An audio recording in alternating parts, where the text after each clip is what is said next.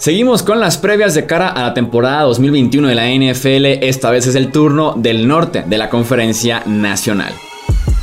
Hablemos de fútbol. Hablemos de fútbol.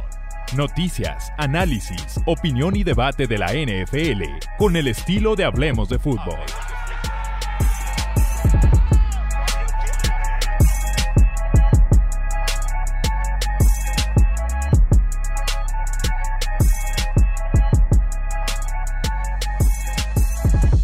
¿Qué tal amigos? ¿Cómo están? Bienvenidos a un episodio más del podcast Hablemos de Fútbol. Yo soy Jesús Sánchez y es momento de platicar previa y pronósticos de los Lions, Bears, Vikings y también los Packers en este norte de la NFC. Me acompañan, ya los conocen, Alejandro Romo y también Tony Álvarez. ¿Cómo están amigos? Bienvenidos para hacer la previa del norte de la NFC. ¿Qué tal Chuy? ¿Qué tal Tony? ¿Todo bien? Muchas gracias. Eh, otra vez muy feliz de estar con ustedes y agradecer a, a todos los, los, fans que nos comentaron, que, nos felicitaron por el año que cumplimos eh, en la, semana pasada, en, las previas. Entonces ahora sí que arrancando con todo eh, esta semana en la NFC Norte. Sin duda alguna, saludos para ustedes muchachos, Alex Chuy, Chuy Alex y a todos los que pues en realidad hacen posible, ¿no? Este esfuerzo porque sin ustedes no, no existiera, hablamos de fútbol, ¿no? Entonces, muchas gracias a todos los que sintonizan semana a semana, los cortos, noticias, etcétera, redes sociales y evidentemente pues estamos muy emocionados, ¿no? Por los siguientes episodios que se vienen. Así es, vamos a completar las ocho divisiones, así que si aún no están suscritos aquí en YouTube, dejen ahí su suscripción, activar también la campanita para que no se pierdan ni un solo video. O si están en formato de solamente audio, pues bienvenidos. También se pueden suscribir en la respectiva plataforma en la que se encuentren. Tenemos que hablar del norte de la NFC en este episodio y arrancamos de una vez con los Chicago Bears. Entre las llegadas de los Bears encontramos la del quarterback Andy Dalton, el running back Damien Williams, el wide receiver Damir Byard, el tight end Jesse James, el liniero ofensivo Elijah Wilkinson, los eh, linebackers Jeremiah Atachu y Alec Ogletree, el esquinero Desmond Trufant. Entre las salidas tenemos la salida de Mitch Trubisky, el quarterback en la agencia libre, los wide receivers Anthony Miller y también Cordarell Patterson, los tackles ofensivos Charles Leno y también Bobby Massey, el tackle defensivo Roy Robertson Harris y también el esquinero número uno de la defensiva Kyle Fuller. En el draft, uno de los mejores picks, uno de los robos de la primera ronda, tomaron a Justin Fields, el coreback de Ohio State. Una última oportunidad para Matt Nagy y esa gerencia de los Bears en 2021. Les dan el voto de confianza y de momento, grabando este podcast, titular Andy Dalton, Justin Fields, que es la esperanza de la franquicia, se mantiene en la banca, pero por lo menos yo no esperaría que eso se mantenga por mucho tiempo más en Chicago. Eh, así es, efectivamente. De hecho, creo yo que tuvieron la oportunidad de reivindicarse después de la selección de Mitch Trubisky, que creo yo que la mayoría de los aficionados desde el principio nos levantaban alertas rojas, principalmente por la calidad de quarterbacks que habían, que estaban disponibles en ese draft y que hayan jalado en el gatillo por un quarterback que nada más había iniciado un año. Sin embargo, en esta ocasión están yendo por un quarterback que desde mi punto de vista va a ser el robo de este draft se me hace que fue muy inteligente de su parte esperarse hasta el pick número 12, o más bien que lo encontraron y se dieron cuenta que sin comprometer el futuro, que digamos la gerencia se dio cuenta o los dueños se dieron cuenta que sin comprometer a probablemente una futura administración en cuanto a capital de draft y de jugadores, podían completar ese movimiento y traerse a Justin Fields que bueno, hemos visto que desde las prácticas se ha visto muy, pero muy bien en esa ofensiva, que a pesar de no tener tantas armas, sí tiene lo suficiente como para poder ser efectiva, eficaz, como para poder ser una ofensiva de la que puedes esperar entre unos 24 y 30 puntos por partido fácilmente. Lo único que va a ser un problema ahí va a ser la batalla de quarterbacks. ¿Qué tanto eh, piensan Nagy y Nagy y el gerente general eh, Pace darle eh, la chance a Andy Dalton, porque a este punto o es o ya haces una buena temporada o estás fuera. Entonces yo creo que le tienen que dar la batuta al quarterback que realmente esté jugando mejor, que esté entrenando mejor, que yo creo que va a terminar siendo Justin Fields el, el mariscal que va a iniciar esta temporada. Yo incluso diría que con Fields no entrenando mejor que Dalton, me la jugaría con él, porque Dalton tiene el techo de siempre. Con Dallas fue decente, la temporada anterior fue muy el Dalton de Cincinnati, pero con eso no le alcanzará a Chicago para poderse meter otra vez a playoffs, por ejemplo, como sí dio la sorpresa la temporada anterior. Entonces, yo no creo que debería estar Dalton iniciando la temporada. Justin Fields de una vez a los Leones. Al parecer se mantienen de esta forma, pero estoy 100% de acuerdo. Fields es un excelente quarterback y no debería estar en, su lugar en el campo Andy Dalton.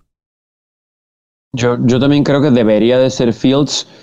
Siento que va a ser Dalton eh, al principio, pero no creo que dure mucho, ¿no? O sea, eh, solamente se, se va a ver la mejoría de Fields y me parece que va a verse también ayudado por el talento que podemos decir es escaso, pero creo que es suficiente como para que él pueda brillar, ¿no? Está siempre esa situación con Aden Robinson, que le hemos platicado aquí en este podcast en múltiples ocasiones, pero creo que el que llegue alguien como Justin Fields le puede medio ahí endulzar el oído a Allen Robinson pensando en mantenerlo mucho tiempo o un buen tiempo. el juego terrestre tal vez no fue tan efectivo el año anterior en cuanto a números generales como se esperaba, pero me parece que hay con qué ayudarle a Justin Fields también cuando pueda entrar tal vez en una situación en la que necesite de, de no precisamente arriesgar su brazo eh, con jugadores que, bueno, creo pueden ser un buen tándem, el caso de David Montgomery, el caso también de Terry Cohen, que ahí hay unos detalles en una línea ofensiva que debería ser lo suficientemente buena, pero pudiera haber algún interrogante, ¿no? Eh, pero la movilidad de Justin Fields puede compensar algunas cosas. Sí creo que va a perder Nagy tiempo malamente con, con Dalton, sí lo veo así, pero por su trabajo, por la presión, etcétera, eventualmente va a ser, va a ser Justin Fields el, el hombre, porque él es el futuro, ¿no? Y aquí es donde el pobre de Nick Foles yo creo, muchachos, que antes de la fecha límite de cambios lo vamos a ver con otra camiseta. Sí, sobre el juego terrestre, creo que David Montgomery la temporada pasada fue el que metió a, playoffs a los Bears. Creo que cerró en diciembre fácil como un running back top 10. Fue muy, muy efectivo, pero sí se encendió hasta el final. Con Tariq Cohen vamos viendo si está a tiempo, porque eh, hay ciertas dudas conforme ha estado entrenando en training camp. Si va a estar o no para semana 1, no lo quieren tampoco apresurar. Y de momento sería el show de Montgomery detrás de una línea ofensiva en el interior decente. Por fuera vamos viendo, porque es tackle izquierdo novato, se va Charles Leno, tendrán tackle izquierdo novato, y tackle derecho nuevo también, el ella Wilkinson, que jugó para Denver en 2020. Entonces, hay dudas con los tackles, pero sí, se mantiene Montgomery, que debería ser la roca de ese juego terrestre. Y a mí un ofensivo que también puede aprovecharlo muy bien en el Andy Dalton en su momento o si más adelante entra al campo Justin Fields. Darnell Mooney. Creo que Darnell Mooney es de los mejores wide receivers que nadie conoce en la NFL. Verlo jugar es muy divertido por su corrido de rutas, siempre está abierto, pero es frustrante verlo con Mitch Trubisky porque constantemente abierto y también constantemente lo volado, se quedaba corto a veces o muy lejos el pase. Entonces, Darnell Mooney debe tener una muy buena temporada, ya sea con Dalton o todavía más con Justin Fields. Y ¿sabes quién lo sabe mejor que nadie? Este Jalen Ramsey, ¿no? Lo, mm. vimos como lo quemó por completo en, en una jugada y bueno, tuvimos eh, exactamente lo que acabas de decir a este Mitch Trubisky volándolo. Pero bueno, gracias a Dios ya no vamos a tener que ver a Trubisky semana con semana. Creo yo que esto puede ser un parteaguas para, para los Bears. Creo yo que, digo, no es tan difícil, pero que Justin Fields puede convertirse en el mejor quarterback en la historia de esa franquicia fácilmente en, en 3, 4 años. Y ahí va a estar la clave para, para la seguridad del, eh, para la seguridad del equipo de cocheo y de la gerencia general. Ahora, moviéndonos un poco a la defensiva, eh, me, me, gustan los Bears realmente me, gusta lo que tienen en la línea ofensiva. Estás hablando de que tienen a Hakim Nicks, a Robert Quinn, a Khalil Mack, a, este chico, a Belila eh, Nichols. Pero cuando te vas a la defensiva secundaria, estás hablando que tienen probablemente la peor pareja titular de cornerbacks que hay de la liga, o al menos una de las peores, con este Desmond Trufant, que el año pasado terminó siendo el cornerback 120 de 121 según Pro Football Focus, y con Jalen eh, Johnson, que fue drafteado el año pasado en, segunda ronda. Entonces, eh, fuera de eso, por decirlo así, eh, el equipo se ve bien. Digo, tienen a, Danny Trevathan en linebackers y a Roquan Smith, que me parece un cuerpo de linebackers muy sólido. Y nos vamos a safety y estás hablando de Eddie Jackson, que a pesar de no haber tenido la mejor temporada pasada, eh, le fue bien. Y bueno, a, a Tashawn Gibson ser del, del otro lado, que tuvo una buena temporada pasada. Entonces, estamos hablando de que si, el, si la ofensiva puede complementar esta defensiva de una manera correcta, vamos a ver a un equipo muy competitivo en Chicago. Otro cambio muy importante en el costado defensivo que me hace creer que viene un bajón considerable para los Bears en este 2021 es Choc Pagano. Se retiró el coordinador defensivo, el que entró eh, tras la salida de Big Fangio, que fue ese coordinador defensivo que llevó a Chicago a ser la defensiva número uno en 2018. Se va a Denver, llega Choc Pagano. El cambio fue eh, leve, no se sintió tanta esa, esa, diferencia entre Fangio y Pagano. Y Pagano se va, se, retira ya. Eh, y como dice, la secundaria es muy cuestionable. Tenían que hacer un movimiento fuerte en el off-season para estar por debajo del tope salarial, para tener un poquito de eh, sí, sanar un poquito las finanzas y fue cortar a Kyle Fuller, eh, o creo que lo cambiaron al final a Denver, no si fue cortado Kyle Fuller, eh, su esquinero número uno en experiencia, en nivel, se alimentaba el resto de la defensiva, tenerlo siguiendo al wide receiver principal del rival. Y Desmond Trufant ya fueron quemados los Falcons y los Lions con ese experimento. Artie Burns no funcionó en Pittsburgh y vaya que lo necesitaban como cornerback, no funcionó. Ahora rebota para ser esquinero número 3 en Chicago. Y Tayshawn Gibson, 31 años, también ha rebotado por toda la NFL. No esperaría gran cosa por parte de Gibson. Eh, la secundaria tiene que comportarse decente, aunque sea si este equipo quiere llegar a playoffs. Que la verdad es que no creo que sea el caso ni con la secundaria ni con la postemporada para los Bears. Da la impresión de que la defensa secundaria va a depender de la presión, ¿no? Que pueda llegar el mariscal de campo rival por los hombres que tiene, que es muy buen front seven, de verdad, es un muy buen front seven este de los Chicago Bears, que a ratos como que se doblaba, pero pues no se quebró, ¿no? O sea, estuvo lo suficientemente eh, bien como para entrar a la postemporada. Ya conocemos también otros motivos por los que no pudieron avanzar, sobre todo en la posición de mariscal de campo. Pero sí, cuando tienes un Khalil Mack sano en, un gran nivel, lo de Danny Trevathan es, es, de verdad digno de destacar. Roquan Smith también es, de muy buen nivel y toda la línea defensiva, sí podemos decir, creo que Chicago le puede meter el pie a, algunos en la conferencia, pero todavía está un poquito lejos, ¿no? De pelear eh, por playoff, sobre todo creo, muchachos, por esa transición natural de la posición de, de mariscal de campo y con esas ciertas dudas en la línea ofensiva, ¿no? Pero del lado defensivo sí Sí, creo que va a ser mucho eso, ¿no? La presión del mariscal de campo, de tener el juego terrestre contrario, para evitar que dependan precisamente de, de tener el pase, ¿no? Para poder ganar juegos.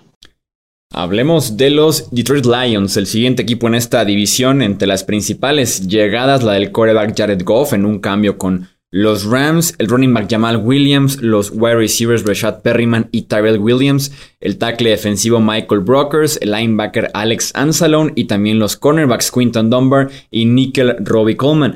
Entre las salidas, la del coreback Matthew Stafford, el running back Kerryon Johnson, también Adrian Peterson, los wide receivers Kenny Goladay, Marvin Jones, en el costado defensivo el defensive end Everson Griffin, el tackle defensivo Danny Shelton, en la defensiva secundaria, muchísimos nombres: Justin Coleman, Rashan Melvin, Darrell Roberts, Desmond Trufant y el safety también Duron Harmon.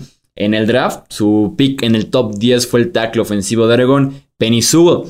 Eh, estamos tal vez frente a uno de los peores rosters de la NFL actualmente, además de que está entrenado por una de las contrataciones más extrañas que hemos tenido de head coach en mucho tiempo con Dan Campbell, que parece que es más intensidad y energía que tema de analíticas, de playbook, de sistema, X's and O's, y que viene de, trabajos menores, interino, como coach de alas cerradas en Nueva Orleans. Entonces, creo que esta combinación puede orillar a los Lions a un pick top 3 o hasta top 1 en 2022.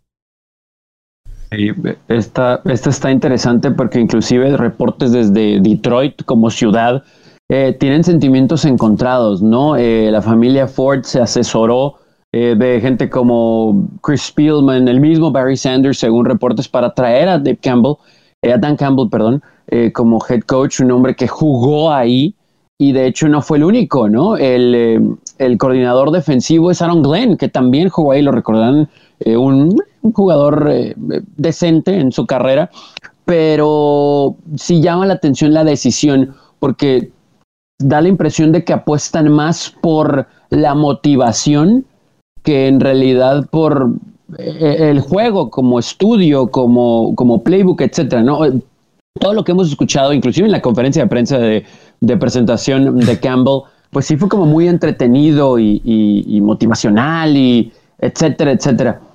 Pero nos deja muchas dudas cómo eso sería tal vez con un roster de mayor talento y perfil. A lo que voy es que tal vez no le harían mucho caso. Entonces eso te dice mucho del roster actual. No hay mucho talento en este equipo y van a tener que apelar más a eso, ¿no? Eh, inclusive se ha mencionado lo cual me parece una de las mentiras más grandes en la liga, pero es, es creo también el llegar a la base de aficionados para que compren boletos y asistan, que no es una reconstrucción en este año, sino una reparación nada más. Y cuando cambias a, a Matthew Stafford ¿no? por, por Jared Goff, más allá de los intangibles alrededor también de los Rams, pues sí es un mensaje muy, muy fuerte, ¿no? Eh, evidentemente, pues llegó Perryman como como receptor, pero creo que este juego se va a basar en tratar de correr la pelota, por lo que era Dave Campbell en su posición de tight end. Dan Campbell, perdón, sigo con Dave Campbell. Em, y también el, jugar mucho precisamente así, con el end, pases cortos, no comprometer, no comprometer a Jared Goff. El problema es que lo poquito de juego terrestre que llegaron a tener también este año, digo, de Andrew Swift es alguien que es complemento, ¿no? Y como que nos la pintan junto con llamado Williams a que va a ser un tándem poderoso y honestamente con esta línea ofensiva no veo cómo, cómo sea el caso. Fíjate que a mí si, hay una cosa que me gusta de, de, los Lions es la línea ofensiva y la línea defensiva. No se me hacen como que sean deficientes o que vayan a ser, digamos, la debilidad del equipo. Yo me iría más por las posiciones de skill, porque fuera del, del tight end eh, Hawkinson, que bueno, realmente ha sido más una promesa que realmente su desempeño.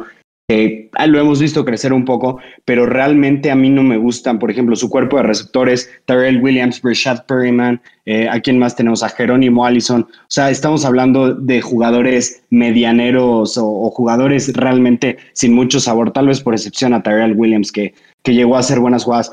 Pero nos vamos a, o sea, yéndonos, digamos, eh, a la posición de running back, DeAndre Swift tiene, tiene talento, sí, pero justo como lo dijiste, Tony, no sé qué tanto, qué tanto puedan apoyar a un Jared Goff que su carrera entera se ha visto apoyado, se ha podido recargar en corredores que pueden tomar, que pueden tener una carga muy alta de juego, ¿no? O sea, que pueden participar mucho en el juego. Lo tuvimos con Todd Gurley, lo tuvimos el año pasado con Cam Akers. Eh, entonces, realmente qué podemos esperar de Jared Goff. Esa es la situación. Yo estoy de acuerdo que es un roster malo, pero creo que no es tan malo como, como muchos creen. Línea ofensiva decente, línea ofensiva decente, pero bueno, si quieren, eh, me espero tantito para hablar, para hablar de la, eh, para hablar un poco más de la defensiva, pero yo creo que el principal problema de Detroit son las posiciones de, de skill. No, estoy completamente de acuerdo y uno esperaría que un el mismo estilo que tiene Dan Campbell, uno esperaría que sean las trincheras justamente las que sean las fortalezas. La línea ofensiva y defensiva, estoy completamente de acuerdo. Es donde está el talento y aparte es donde está el dinero y los picks altos, o la gran mayoría de ellos, porque si el juego terrestre... Yo sí confío en DeAndre Swift, creo que por algo era de los mejores running backs en la clase del draft anterior y Jamal Williams puede ser un complemento decente, pero este equipo necesita que entre los dos toquen la bola 35, 40 veces fácil, porque quieres poner lo menos posible en las manos de, Jared Goff, porque si Jared Goff le iba mal con Sean McVay, con Robert Woods, Cooper También la línea ofensiva, los Titans de los Rams, imagínense con este grupo de wide receivers que es el peor de la liga sin duda alguna. Aún así yo en el costado defensivo, en este tema de la reconstrucción, si me gusta a mí fijarme siempre en aquellos jugadores que tienen la pinta de me lo quiero quedar los siguientes 10 años. Encuentro muy pocos con los Detroit Lions. Creo que la defensiva no inspira absolutamente nada. Tienes, por ejemplo, a un Jamie Collins y a un Trey Flowers que son mal utilizados y cobran demasiado. Eh, Romeo Guara se unió a esa lista de cobrar eh, cantidades fuertes en esta agencia libre, bien por retenerlo. Eh, Jeff Okuda, el ex pick top 3 del draft anterior que tuvo una temporada de novato decepcionante en nivel y en salud, y que además viene de una doble operación en la ingle diagonal abdomen se operó una pierna que fue la lesionada y se operó de una vez la otra, creyendo que podía volver a sufrir esa lesión. Ahora del otro lado, entonces, hasta Okuda viene de forma cuestionable llegando a este su segundo año en la NFL. Eh, yo nací la defensiva, no veo cómo puedan detener a alguien domingo a domingo con todo y lo que tienen al frente, que es su, fortaleza sin duda alguna. Eh, esta defensiva pinta para ser de las cinco más bajas de la liga. Sí, no, eh, hablando de la defensiva secundaria, mm, o sea, tenemos a, Okuda, que realmente, como lo dices, es una temporada muy mala y además trae problemas de salud. Tenemos a Nickel Robbie Coleman y a este, eh, el otro cornerback, el número 24, este Amani Oruguarille, que realmente no ha demostrado nada en, la NFL, tiene dos años en su, en su, año de novato, estuvo un poco, un poco mejor, pero el año pasado ya estuvo muy mal en, en lo que vimos de, de, este eh, de esa pésima secundaria que fue el año pasado.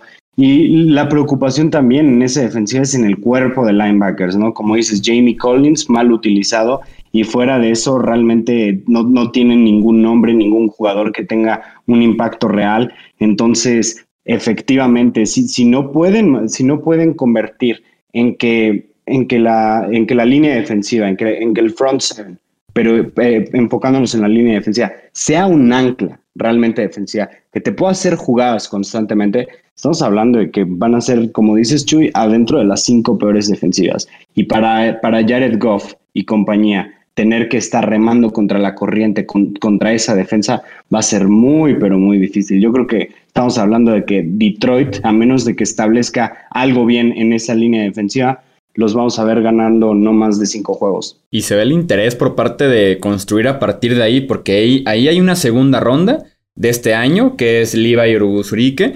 Eh, también está una tercera ronda, que es McNeil. Está el cambio de Michael Brokers, que llegó por parte de los Rams. Entonces, ahí está la fortaleza. Trey Flowers, Romeo Guara. Pero qué tanto te puede alcanzar con cuatro o cinco buenos dineros defensivos y un roster muy deficiente, aparte de un, de un sistema en general que no conocemos realmente porque inspira poca confianza en ese sentido. Ahí del lado defensivo me parece que es donde Aaron Glenn y gran parte de la organización se van a tener que apoyar en Dan Capers, ¿no? Que es una de las mentes maestras en la historia de la liga en los últimos años. No le fue bien como head coach en, Houston, pero desde antes había demostrado su, su, talento con el pizarrón y trabajar con jugadores. Y bueno, prueba de ello también lo que hizo con Green Bay cuando era el hombre a cargo de ese lado de la pelota. Entonces, dijo, es un roster muy limitado, pero sí va a tener que ser así, ¿no? Jovencitos, eh, háganle caso. Bueno, el coordinador es, Glenn, pero creo que sí se va a respaldar muchísimo en Dom Capers en ese sentido. Y algunos que ya tienen algunos años en la liga, pues también tratar de corregir esos errores que pues, nos han quedado a deber, ¿no? Y nada más para complementar lo que decíamos de la ofensiva, pues el coordinador ofensivo es Anthony Lynn, ¿no? Entonces, digo, sé que van a querer correr la pelota mucho, pero no sé también qué decisiones vaya a tomar él para ayudar. Afortunadamente, creo que las decisiones van por parte de Dan Campbell al final de los partidos, ¿no? Que es lo complicado para Anthony Lynn. Eh, eh, las últimas jugadas, tiempos fuera y todo ese tipo de temas que tuvo con los Chargers. Eh, hablemos de los Green Bay Packers ahora, del que viene de ser el campeón de esta división. Entre sus eh, llegadas, el wide receiver Randall Cobb, recientemente adquirido en un cambio, el tackle ofensivo Dennis Kelly, recientemente firmado de hecho como agente libre, y el linebacker de Bondre Campbell. Entre sus salidas, el running back Jamal Williams, el tackle ofensivo Rick Wagner, el centro Corey Linsley, el linebacker Christian Kirksey, y para fortuna de los fans de los Packers, no está Rodgers en este listado. En el draft, el cornerback Eric Stokes fue su primera eh, selección. Romo, tenemos aquí la narrativa de que este 2021 será Aaron Rodgers y su last dance, su último baile con Green Bay. Y realmente sí, ¿eh? la verdad es que sabemos después de las estructuraciones de contrato a las que pudieron llegar para que Rodgers, digamos, no saliera por la puerta trasera de Green Bay, que digamos que ahora se va por la puerta de en medio porque realmente no, no va a tener una salida que, que a muchos les guste, a menos de que haya un cambio, eh, eh, que haya un cambio organizacional y que convenzan realmente quedarse Aaron Rodgers. Pero así como lo dices, parece que todo, para todo indica que va a ser su última temporada y creo yo que va a tener que darnos otro performance de MVP o sea, bueno, del calibre de MVP, como la que tuvo el año pasado, para poder llevar a Green Bay tan lejos, porque el roster yo no creo que se lo vaya a permitir. Estás hablando de que sí tienen el mejor wide receiver del NFL en Devante Adams, pero fuera de él, eh, digamos que las posiciones, bueno, también tiene a, Aaron Jones, pero fuera de ellos dos, las posiciones de las, las position eh, skills están muy, skill positions, perdón, están muy, pero muy deficientes. Realmente en cuanto a la profundidad en receptores, tienes a Marqués Valdés Scantling que tira muchos balones, que no es un receptor confiable, a Allen Lazard, que es un receptor X. Se trajeron a Rondal Cobb, que que siempre le gustó mucho a Aaron Rodgers, que quizás eso puede ser un cambio positivo. Y bueno, fuera de eso, también tienes a, un Tyrant que, bueno, desempeña un buen trabajo como lo es Robert Tonian. Pero fuera de eso, eh, me causa mucho conflicto pensar en qué tan bien se puede portar esa defensiva y qué tanto va a poder lograr Rodgers eh, con, con, este equipo. Y sobre todo, eh, qué tanto va a influir la situación personal que ha tenido, digamos, con su liderazgo? ¿Qué tanto van a poder seguirlo los jugadores? ¿Qué tanto lo van a querer proteger con toda su línea ofensiva después de lo que pasó en esta temporada? Digo, en esta, en este offseason. Entonces, difícil de predecir este equipo porque realmente hay muchos eh, intangibles que van a ser parte de la temporada de los Packers este año. Sí, demasiado, demasiado ruido, ¿no? Que rodeó a Green Bay. E incluso yo quedándome al 100% con la parte de lo que está dentro del campo, tengo esa sensación de que la ventana de los Packers se cerró en la final de la conferencia nacional pasada, en el momento en el que patean el gol de campo, ya no tienen otra vez la oportunidad de ir por el pase al Super Bowl. Creo que en ese momento se cierra la ventana de los Packers porque era la mejor posición que habían tenido en mucho tiempo para poder aspirar a ese segundo Super Bowl con Aaron Rodgers, ¿no? Desde la parte de la ventaja de localía y el balón hasta cómo estaba formado ese roster. Eh, la inofensiva, sobre todo hablando de la ofensiva, es la que más me preocupa. Eh, Dennis Kelly, que fue firmado la semana pasada, creo que llega a ser el tackle hecho titular, debería hacerlo en este equipo tras la salida de Rick Wagner. David Actiari, el mejor tackle izquierdo de la NFL, viene de un desgarre de ligamento cruzado anterior de la rodilla a finales de diciembre. Quién sabe si va a estar listo para la temporada. Corey Linsley, el centro, se va en la agencia libre. Eh, Jamal Williams, el complemento de Jones, también se va en la agencia libre. Entonces, hablando nada más de la ofensiva, porque también en la defensiva tengo unos puntos. Creo que esa ventana se cerró más porque tenías un Rogers versión MVP que no está seguro como dices, ya sea por la parte de, cómo esté rodeado o por todo el ruido, por la motivación, por lo que tenga dentro Rogers guardado para la gerencia, eh, no me da la sensación de que esta ofensiva esté en un mejor punto de lo que estaban hace 10 meses en esa final de conferencia. Eh, digo, lo de los receptores, pues evidentemente es solo eh, uno, ¿no? Porque, por ejemplo, Cobb, pues entiende el sistema y se entiende con Rodgers, pero pues hace unos años que no está aquí, ¿no? Eh, entonces veremos cómo termina por encajar en lo que quiere Matt LaFleur.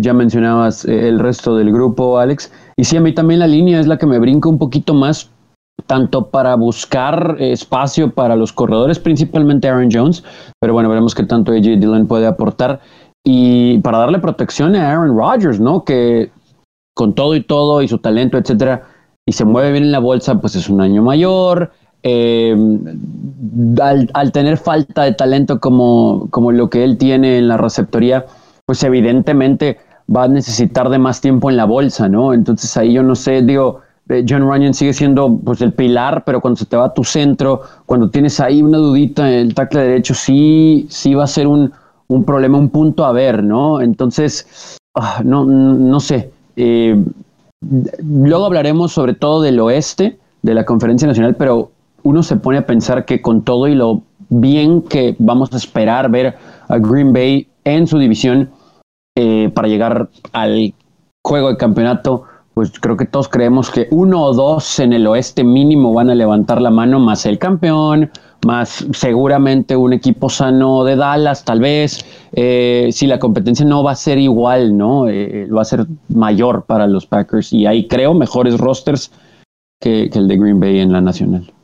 ¿Y tú, Tony, cómo ves la parte del, de este último baile de Rogers, ¿lo ves como positivo o lo verías en algún punto negativo? Porque al final de cuentas el Last Dance de los Bulls en los 90 los lleva al título, pero ¿será diferente la, la sensación, el sentimiento con este equipo y Rogers? Es que ahí, eh, por ejemplo, con lo de los Bulls, pues ese equipo estaba lleno de talento, ¿no? Y aquí sí vemos mm, algunos hoyitos, ¿no? En, en, en Green Bay. Eh, yo creo que Rodgers, él, él va a estar lo suficientemente motivado y enfocado.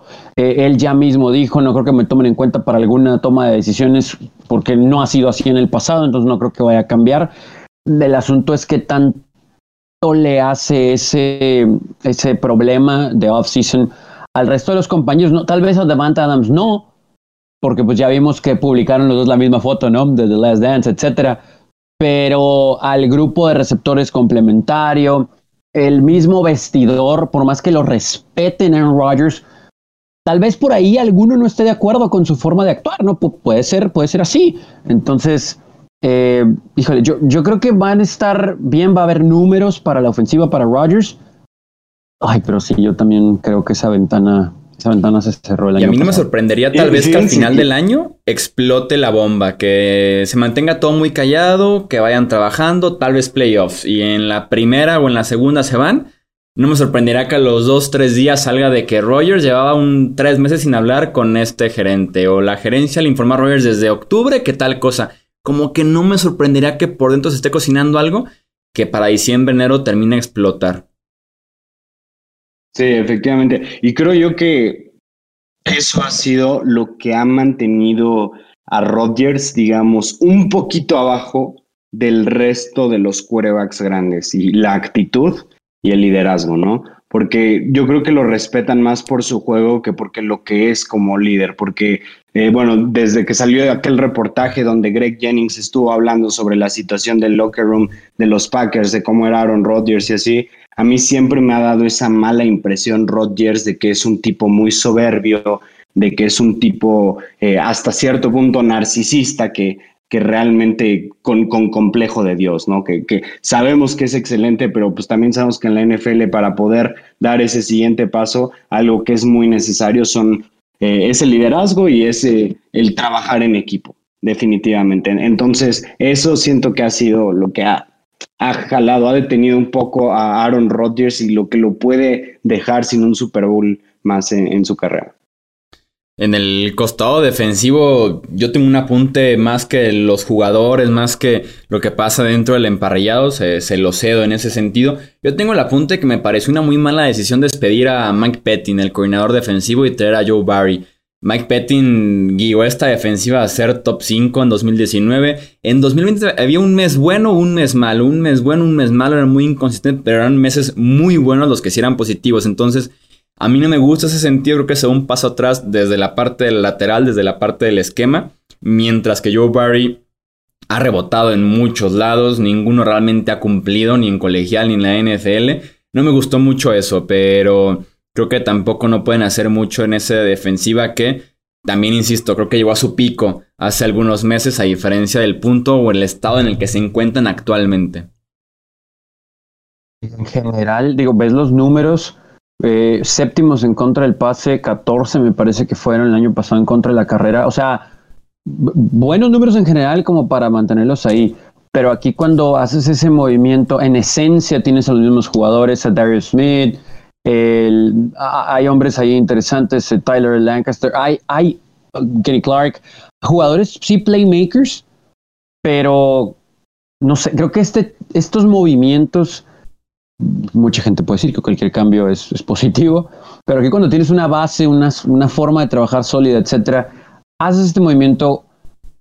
Ellos pueden decir que es para llegar al Super Bowl, pero me parece que lo que necesitaba este grupo sobre todo con muchos cuestionamientos antes de la llegada de Matt LaFleur, etcétera, era pues solidificarlo, ¿no? Era continuidad y me parece que no es el caso más allá de que los jugadores en teoría son pues los mismos. Y ven, y si lo despediste como el sacrificado después de que perdiste la final de conferencia y ya había que despedir a alguien, despediste al tipo que guiaba la defensiva que te dio tres intercepciones de Tom Brady, ¿no? Y que si te comiste 31 puntos fue porque eh, un error al final de la primera parte tal vez y que la ofensiva no los puso en la mejor posición todo el partido, pero creo que si fue como un sacrificio después de la final de conferencia, creo que despediste al tipo incorrecto con Mike Pettin.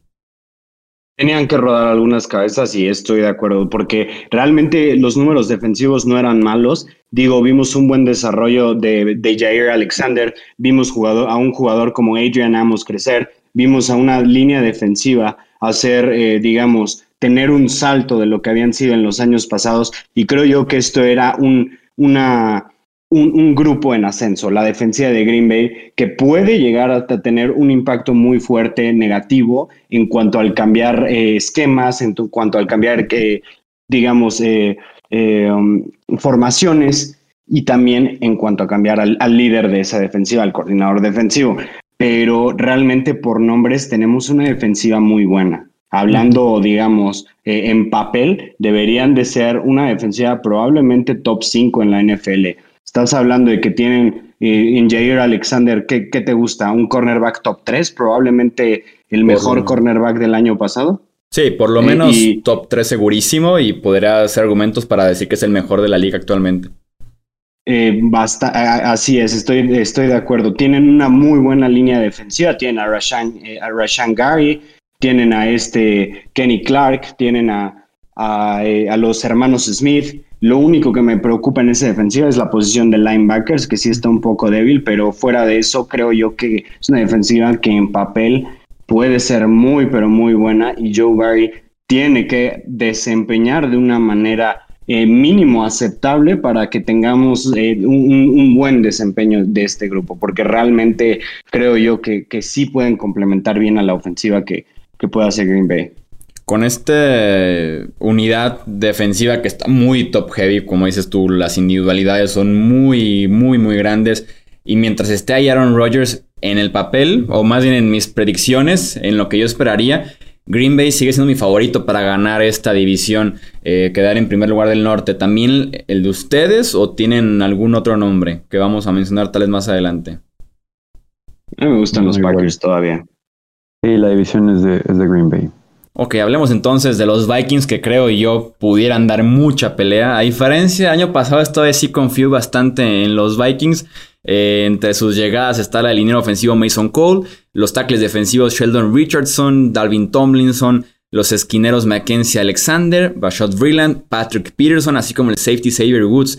Entre sus salidas encontramos la del tight end Kyle Rudolph, el tackle ofensivo Riley Reeve, eh, los dineros defensivos eh, Shamar Stephen y también Ifeadi Odenigbo, el esquinero Mike Hughes y el safety Anthony Harris. En primera ronda llegó el tackle ofensivo Christian Dorriso. Como les decía, a mí este año sí me gusta Minnesota. Si no hubiera regresado a Rogers, me subía al barco completamente de Vikings campeones de la división.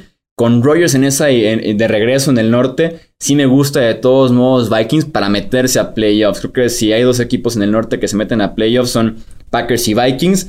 Eh, la defensiva sobre todo que fue la que quedó peor la temporada anterior. Creo que este año viene en ascenso. Eh, regresa Michael Pierce, el tackle defensivo que eh, optó por no jugar por el temor o por precaución de la pandemia del COVID-19. Regresa Daniel Hunter, su mejor pass rusher, de los mejores pass rushers incluso de la NFL que no jugó por una lesión en la nuca. Eh, Dalvin Tomlinson firmado, Sheldon Richardson firmado, su defensiva secundaria luce completamente diferente, con todo y que son nombres que han sido ya rechazados por otros equipos. Al final de cuentas el esquema de Mike Zimmer si algo hace es beneficiar al esquinero veterano, que puede extenderle un poco más la vida a los Breland, a los Patrick Peterson, que Mackenzie Alexander regresa con los Vikings. Entonces, me gusta la defensiva de Minnesota este año. Eric Hendricks, que es de los mejores linebackers de la NFL. Me gusta la defensiva de los Vikings, que fue la que, insisto, falló la temporada pasada, porque la campaña anterior, ahí estuvieron los Alvin Cook, los Justin Jefferson y compañía, pero la defensiva constantemente se comía 30, 40 puntos Creo que este año no va a pasar eso. Denme a los Vikings en postemporada en 2021 sin ninguna duda. Definitivamente, yo creo que eh, de, de, la NFC Norte, yo creo que esta ha sido la unidad más beneficiada, hablando de, digamos, ofensiva, defensiva de cualquier equipo. Yo creo que ha sido la que mejor está parada en cuanto al año pasado. Pero principalmente por los dos jugadores que regresaron en, en Daniel Hunter y en Michael Pierce. Ahora, estamos hablando de que la defensiva secundaria sí puede ser una debilidad, sin embargo, Mike Zimmer, así como lo dijiste, toda su carrera ha encontrado las maneras de hacer a jugadores de bajo perfil funcionar gracias a sus grandes esquemas defensivos, gracias a, lo muy buenos que son en cobertura por zona. Entonces, si tenemos a una defensiva que está en ascenso y que puede hacer y que puede desempeñar de una buena manera, y tenemos por el otro lado a una ofensiva que creo yo que, que al año pasado solo va a ser mejor, Estás hablando de un equipo muy, pero muy fuerte. Y como vuelves a decir, el, único motivo por el cual no creo que vayan a ser campeones de la división es por Aaron Rodgers. Totalmente. Es un grupo de secundaria, sobre todo, eh, veterano, pero hambriento. Me parece que con sed de revancha, que eso es suficiente como para poder verlos funcionando. Sí, Patrick Peterson, evidentemente, en sus últimos, creo, dos años en Arizona, lejos de lo que alguna vez lo vimos en su mejor nivel. Pero aquí, eh, junto con alguien como Saber Woods, el, mismo Breland, que también, ¿no? en, Kansas City, como que un pasito atrás de lo que nos tenía acostumbrado, por eso lo dejaron ir. Pero me parece que el front seven va a hacer brillar a este equipo. O sea, la presión del mariscal de campo, el evitar que el juego terrestre de los rivales sea también eh, parte fundamental de que les ataquen va a hacer brillar a, esta defensiva. No dudo que en algún momento un Davante Adams pueda quemar a, alguien como Patrick Peterson. Creo que eso lo, tenemos eh, entendido. Pero el resto del calendario, o sea, sí tengo a Minnesota con mínimo 11 victorias, ¿no? Y a lo mejor estoy siendo un poquito mala onda con ellos. Eh, ahorita hablamos de la ofensiva, pero creo que se vende sola la ofensiva de los vikingos. Eh, la línea defensiva, los dos tackles defensivos son, yo creo que de lo mejor que hay ahorita en la liga. Lo de Tomlinson va a encajar perfecto y con la llegada también de Pierce es, es un grupo que, que no va a dejar correr al rival de verdad y eso mismo va a generar presión en la línea ofensiva para que cuando quieran los Anthony Barr, eh, Ryan Connolly, esos jugadores meter presión, van a forzar a los quarterbacks a soltar la pelota antes. Es más, para acabar pronto, Jared Goff, digamos que va a tirar muchas intercepciones a Patrick Peterson y a Xavier Rhodes y, los voy a ver eh, con pick six. O sea, eh, así va a ser brillar Mike Zimmer a estos jugadores por la presión del mariscal de campo. Old prediction, Anthony Barr va a tener un pick six contra Jared Goff. es la predicción más random de las previas, ¿no?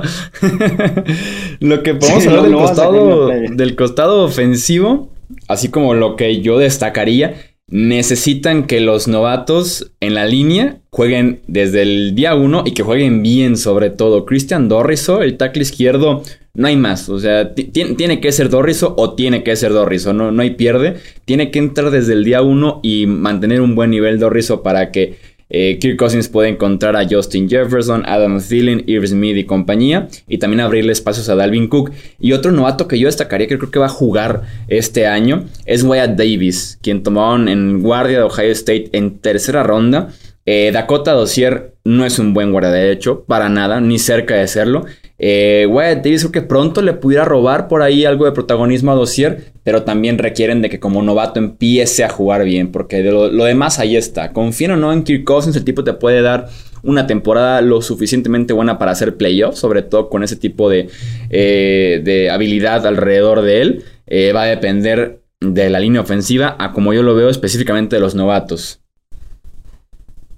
Totalmente.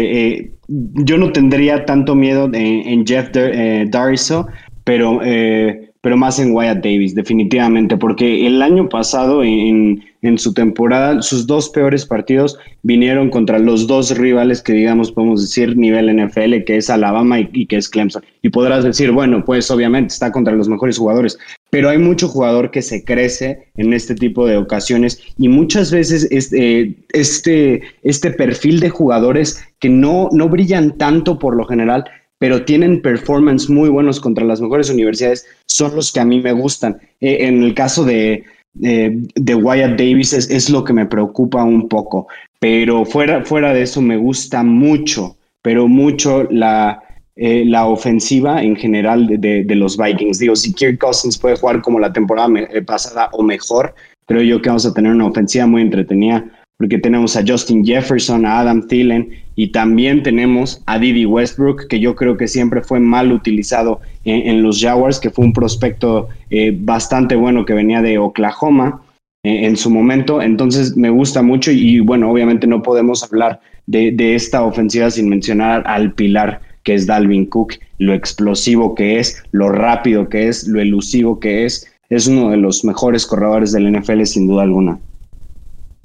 A mí Darius sí me, sí me gusta, pero sí tiene que ser factor, ¿no? Un, un impacto inmediato. Eh, pero me parece que ciertas duditas en la línea pueden ser compensados por los skill players que tienen a la ofensiva. Y otro factor es lo que decíamos hace unos momentos, ¿no?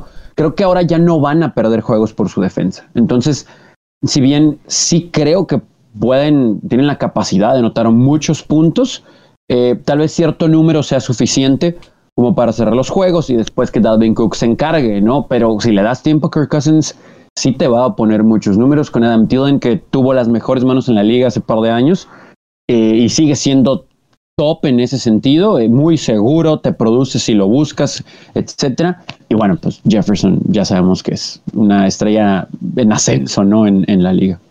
Si tuviera que elegir yo un caballo negro en la nacional, creo que me iría con los Vikings. Creo que sí tienen ese potencial este año después de la temporada pasada sufrirle con novatos, se fueron más bien por la parte de la experiencia, por apostar en la agencia libre.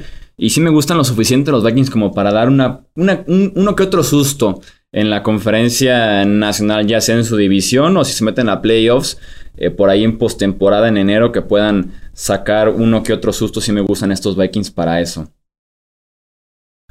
Totalmente, realmente, por, eh, por, la calidad de jugadores que tienen en posición, en, posiciones de skill, eh, en skill positions o tres con la tercera vez que lo digo más en este, en este podcast, pero por la cantidad de jugadores buenos que tienen, por la, por la calidad de lo que pueden hacer ya con el balón en las manos, hablando de Thielen, de Jefferson, de Dalvin Cook y hasta de Didi Westbrook, esta ofensiva puede explotar de una manera impactante si Kirk Cousins se levanta y decide que es uno de los mejores quarterbacks del NFL. De verdad, si él desempeña mejor esta temporada, podemos ver a una ofensiva top 5 del NFL. Vámonos entonces. Sí, es de playoff este equipo. Ahí está entonces la previa de la división norte de la NFC. Recuerden suscribirse porque seguiremos con las otras divisiones en la nacional y después nos pasamos a la conferencia americana. A nombre de Alejandro Romo, de Tony Álvarez, yo soy Jesús Sánchez y eso es todo por este episodio.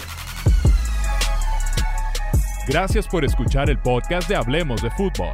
Para más, no olvides seguirnos en redes sociales y visitar hablemosdefutbol.com.